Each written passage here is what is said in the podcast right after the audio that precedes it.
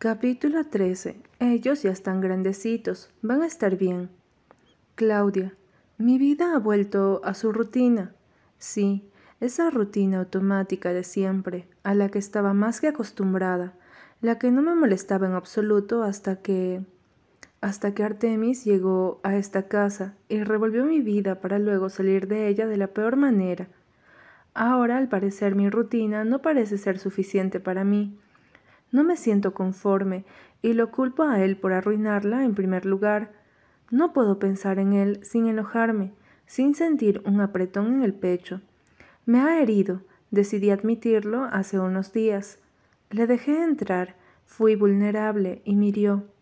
Tal vez en su mente torcida, ahora estamos a mano después de haberlo rechazado aquel 4 de julio. Aún así, no me parece justo yo no jugué con él de ninguna forma. Fui directa, lo rechacé a la primera, no lo dejé avanzar para restregarle en la cara a otra persona. Él parece estarme evitando también, y se lo agradezco, aunque viviendo en la misma casa es casi inevitable encontrármelo. Como pasa justo en este momento. Voy saliendo del pasillo de la lavandería cuando Artemis viene entrando por la puerta principal. Su traje impecable se ajusta al cuerpo definido que se está debajo de esas ropas. El recuerdo de mis dedos trazando su pecho y sus abdominales viene a mí, y maldigo mi mente por recordar todo con tanta exactitud. Su mirada encuentra la mía, y quisiera decir que hay tristeza en ella, pero me importa muy poco. Estoy más que enojada con él. Una parte de mí quiere reclamarle, pero no me voy a rebajar de esta forma. No le voy a dar la oportunidad de decirme que él nunca me dijo que quería algo serio, y toda esa mierda que he visto a Ares hacer muchas veces. Yo recojo unas bandejas de aperitivos y unas copas que dejó la señora de la casa aquí en la sala hace rato. Artemis camina hasta las escaleras, pero se detiene justo frente a ellas, como si no estuviera seguro de subir o no.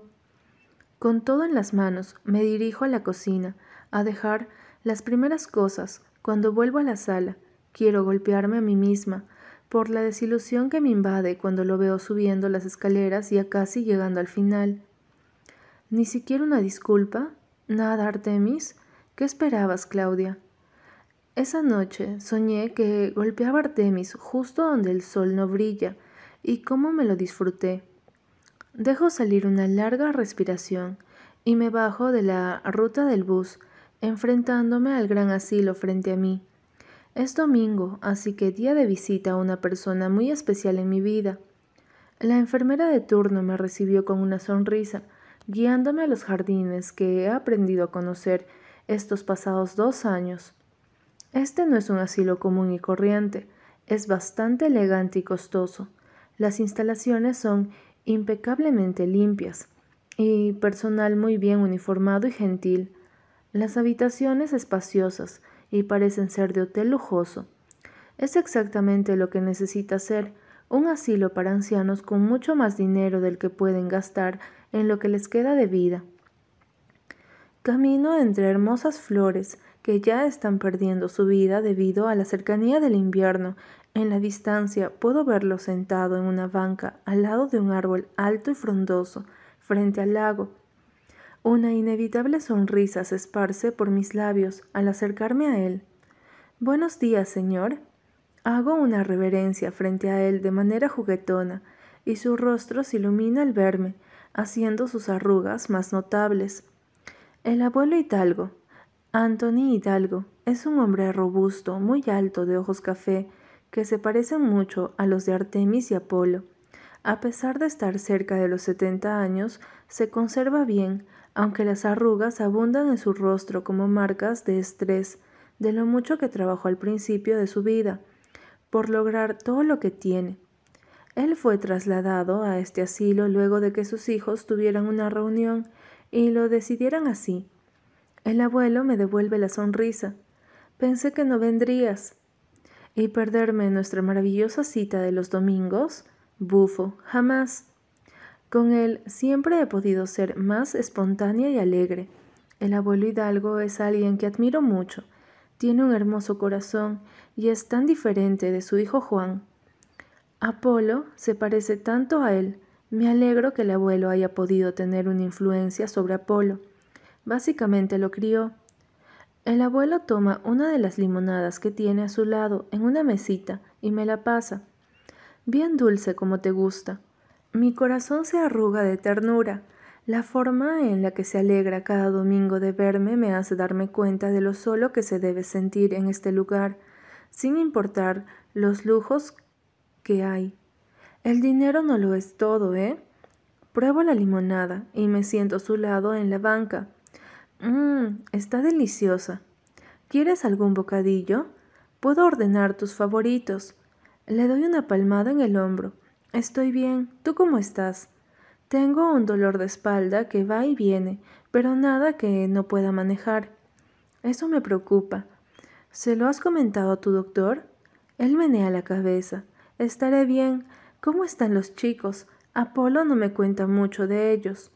Apolo lo visita los sábados y yo los domingos para que así tenga compañía dos días a la semana. Está bien, le contesto, aunque sé que eso será suficiente. Apolo me ha dicho que Artemis ha vuelto a la casa y te está molestando. Este Apolo no se puede quedar callado. Estaré bien, uso sus palabras. Puedo manejar esa situación mejor que nadie. El abuelo suspira mirando al frente, un hermoso lago de agua, azul oscura, resplandece con el sol matutino frente a nosotros. Y Ares, aunque muchos lo nieguen, los abuelos o los padres a veces suelen tener un favorito, y aunque Apolo es prácticamente hijo del abuelo, sé que su punto débil siempre ha sido Ares. Ambos son de carácter fuerte y parecido, pero de alguna manera eso hacía su relación complicada, como un tira y encoge emocional. Él está bien, creo que por fin sentará cabeza, comento, pensando en Raquel. El abuelo suspira de nuevo, la tristeza clara en su voz. ¿Ha preguntado por mí? Quisiera mentir, quisiera decirle que sí. Tú sabes cómo es él. Ares solo visitó al abuelo una vez desde que lo trasladaron al asilo, y salió de este lugar al borde de las lágrimas, él no puede soportar ver a su abuelo aquí. La impotencia es algo que le carcome por no evitar que lo trajeran aquí. Así que creo que prefiere evitarlo, actuar como si no existiera para no lidiar con eso. Ese chico de ojos azules no sabe cómo manejar sus emociones en lo absoluto. Tan alto e imponente, pero tan inestable por dentro. Quisiera verlo, comenta el abuelo. Debe estar más alto, no ha parado de crecer desde los doce. Saco mi celular y abro la galería. Míralo por ti mismo, mostrándole fotos locas que me he tomado con Ares. Ares con la boca llena de comida sacándome el dedo. El flash reflejándose en sus ojos azules. Ares dormido en el sofá después de ver una película.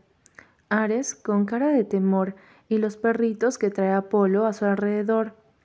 Ares con la camisa de su equipo de fútbol junto a su amigo y compañero de equipo, Daniel. Ah, Daniel, esa foto fue la noche en la que cometí el error de acostarme con él. Guardo el teléfono, aclarándome la garganta. El abuelo toma mi mano. Ares y Artemis pueden parecer fríos, pero es solo su coraza. Son de buen corazón. Artemis no. Casi dejo mi rabia hablar, pero sería una mentira. Artemis fue muy bueno conmigo mientras crecíamos. Todo ese bien no creo que pueda ser opacado por lo que me hizo, por más doloroso que sea. Solo tengo que mantenerme alejada de él ahora, eso es todo. El abuelo Hidalgo aprieta mi mano. Así que cuídalos, estoy más tranquilo sabiendo que tú estás ahí para ellos. Ellos no han tenido una figura femenina en sus vidas que haya sido buena. Sé que se refiere a la mamá de los chicos, a esa señora que le ha sido infiel a su padre un montón de veces, que no le importan ellos, pero ni un poco. Ellos ya están grandecitos, van a estar bien, le digo, mis ojos sobre el agua del lago que parece resplandecer cada segundo más. Podrán ser adultos, pero aún tienen una gran carencia de amor, Claudia.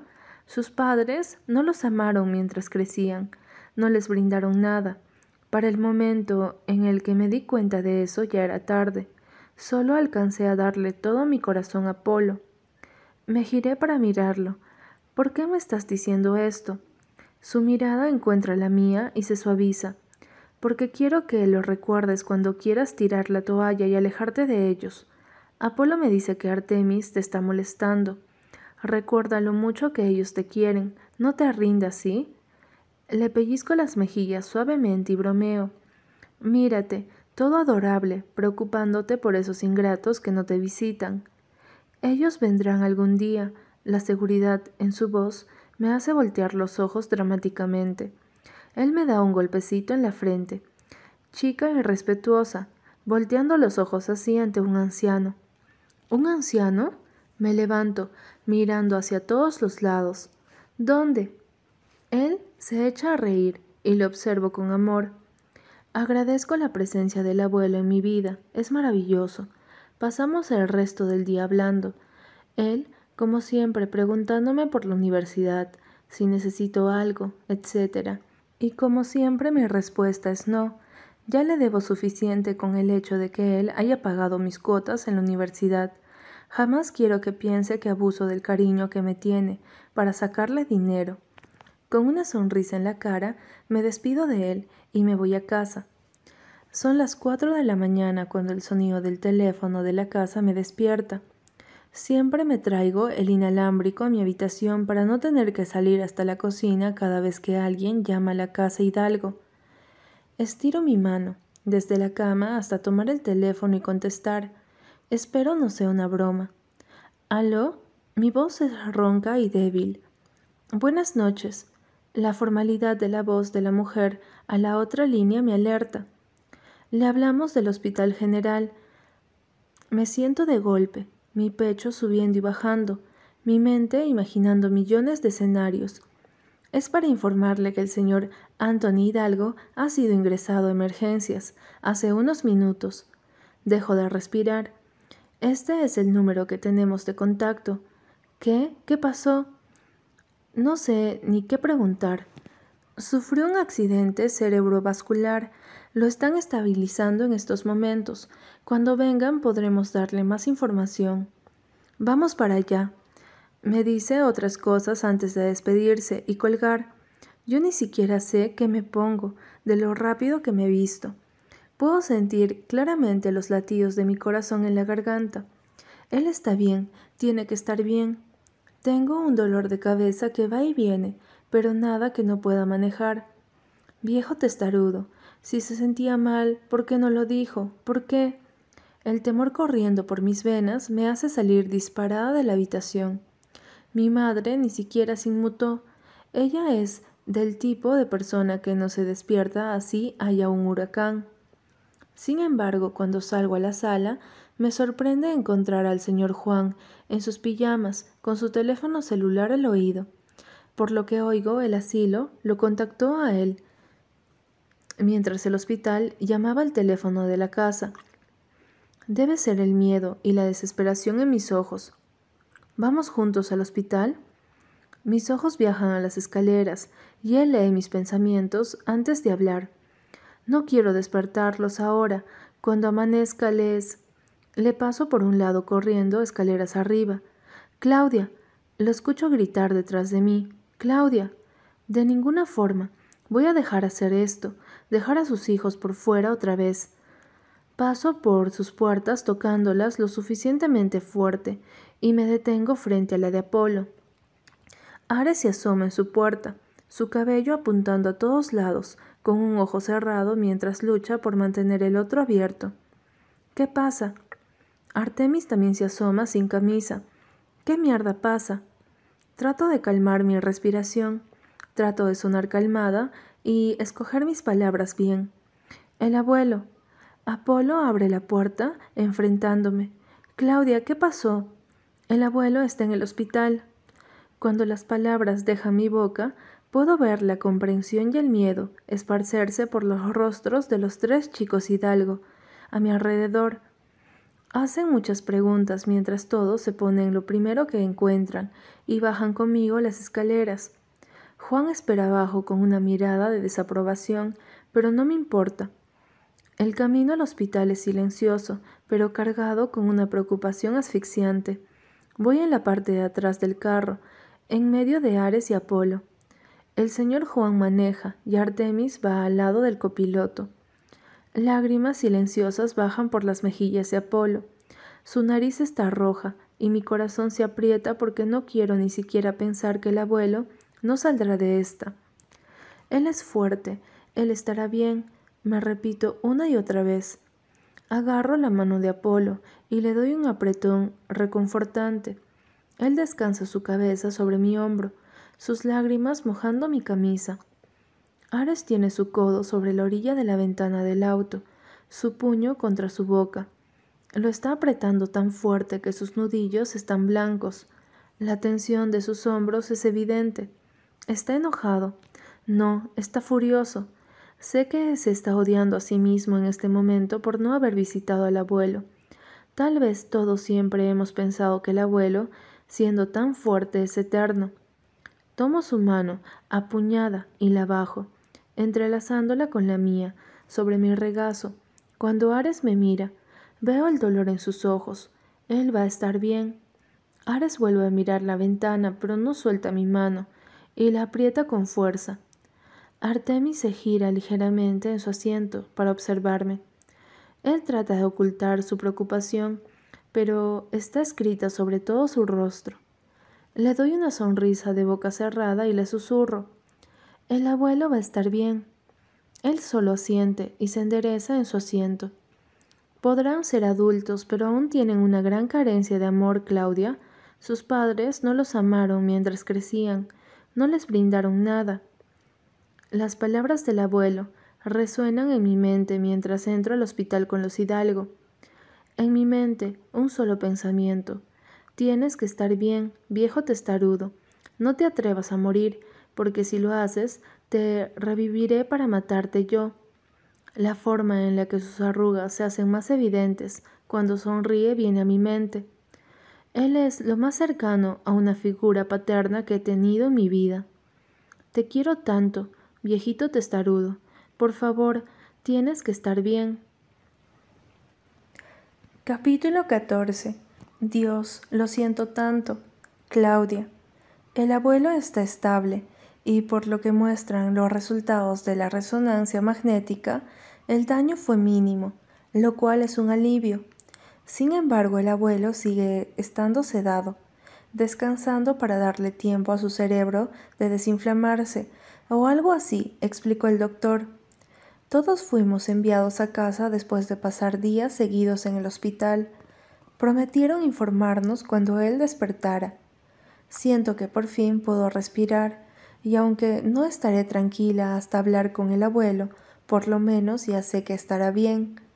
Las cosas se han vuelto a la normalidad ligeramente en casa, después de atender a los invitados de Ares, entre ellos Raquel, un chico de sonrisa contagiosa, y una chica que se parece mucho a Daniel. Le llevo la cena a mi madre. Sin embargo, cuando vuelvo a la sala de juegos para llevarles las cosas que Ares pidió, está vacío. ¿Se fueron? Subo para ir a la habitación de Ares y toco su puerta. Adelante. Entro. No está solo. Apolo está con él y puedo leer las expresiones de esos chicos claramente. Algo pasó y no fue bueno. También puedo ver que no quieren hablar al respecto. Llevé las bebidas como ordenaste para tus invitados. Se han ido. La decepción en la expresión de Ares es clara como el día. ¿Todos se fueron? Sé que quieres saber si Raquel se ha ido. Con un suspiro asiento. Sí, todos. Un destello de tristeza cruza los ojos de Ares, aunque se esfuerza en ocultarlo rápidamente. Apolo y yo lo notamos. Les doy una última sonrisa de boca cerrada y me voy. Acariciando mis hombros tensos, bajo las escaleras. Solo tengo una cosa más por hacer antes de irme a descansar. Necesito sacar las toallas del gimnasio y lavarlas, ahora que Artemis está en casa Debo hacerlo más seguido, ya que él visita el gimnasio todos los días. Empujo la puerta corrediza del gimnasio y paso a través de las máquinas de hacer ejercicio para llegar a la entrada de la ducha al final del pasillo. Bostezo recogiendo las toallas afuera del baño de la cesta de usadas. Decido entrar al baño para asegurarme de que no queden más ahí. El baño es inmenso, bastante alargado con una ducha al final. Me imagino a Artemis ahí desnudo, tomando una ducha, y de pronto hace calor. Ni siquiera quiero pensar en ese idiota. Salgo de ahí para dirigirme a la lavandería. Meto la mitad de las toallas en la lavadora y pongo el resto en el piso.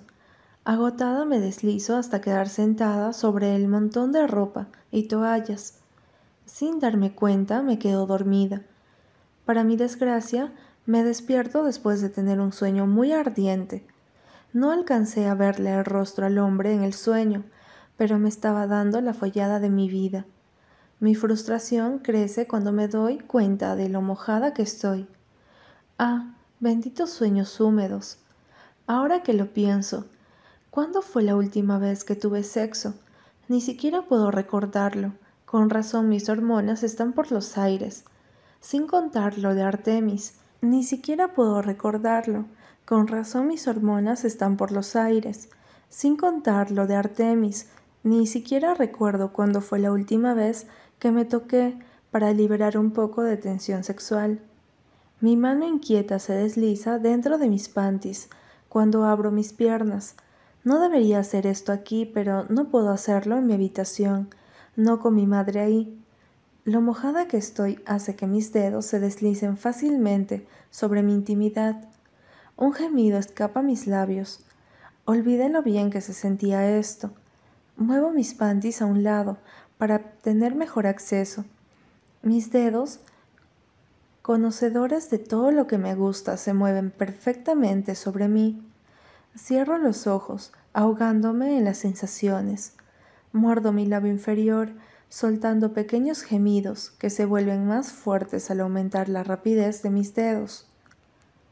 Abro mis ojos y en vez de encontrarme con la puerta cerrada, veo a Apolo parado ahí.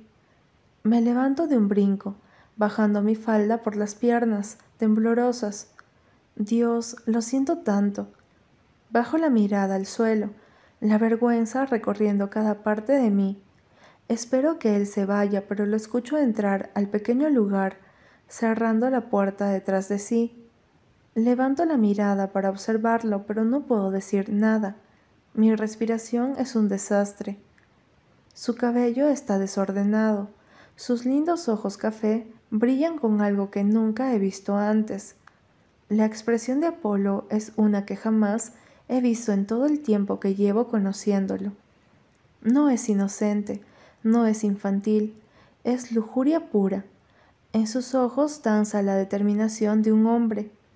Se acerca a mí lentamente, como si supiera que moverse bruscamente podría asustarme. El olor suave de su colonia es agradable. Frente a mí, él levanta su mano para sostener mi rostro, para luego pasar su pulgar por mis labios. Abro la boca temblando. ¿Qué estás haciendo? Susurro, mi voz apenas audible. Apolo no me responde. Sin despegar su mirada de la mía, baja su mano y la desliza dentro de mi falda. Agarro su muñeca deteniendo su avance. No, solo quiero ayudarte a terminar, me dice, su voz ronca y su respiración tan desastrosa como la mía. Está excitado, mi mente está tan nublada con toda esta tensión entre nosotros. Él se moja los labios antes de besarme.